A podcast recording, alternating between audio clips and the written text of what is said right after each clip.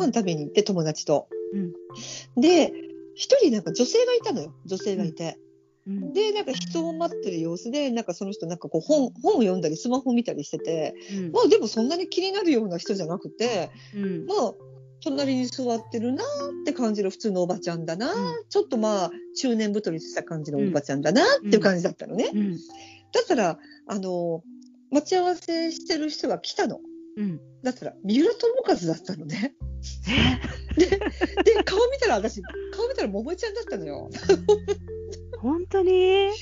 あだからすごいなんか中年太りしちゃってね。でも可愛かったよ。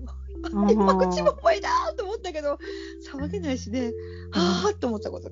えそういう時にさ、やっぱりほら、うん昭和のスター好きの福ちゃんだけど、うんそういう時は一応遠慮して、いやー、それはちょっと遠慮しちゃった。大概私話しかけるんだけど、うんうん。その時だけはね、やっぱちょっと高級な店だったし、うんうん。ちょっとね、遠慮しちゃった。でもね、うんうん私ね、声かけられなかったのが、うんその山口百恵と、うんあとね、あの、長渕剛は怖くて声をかけられない。あの人なんか怖いじゃん。あの人なんかさ、ちょっとおかしくない？ちょっとうん私多分清原と仲がいいから絶対なんか社会的なことやってると思う。だからさ、だからね、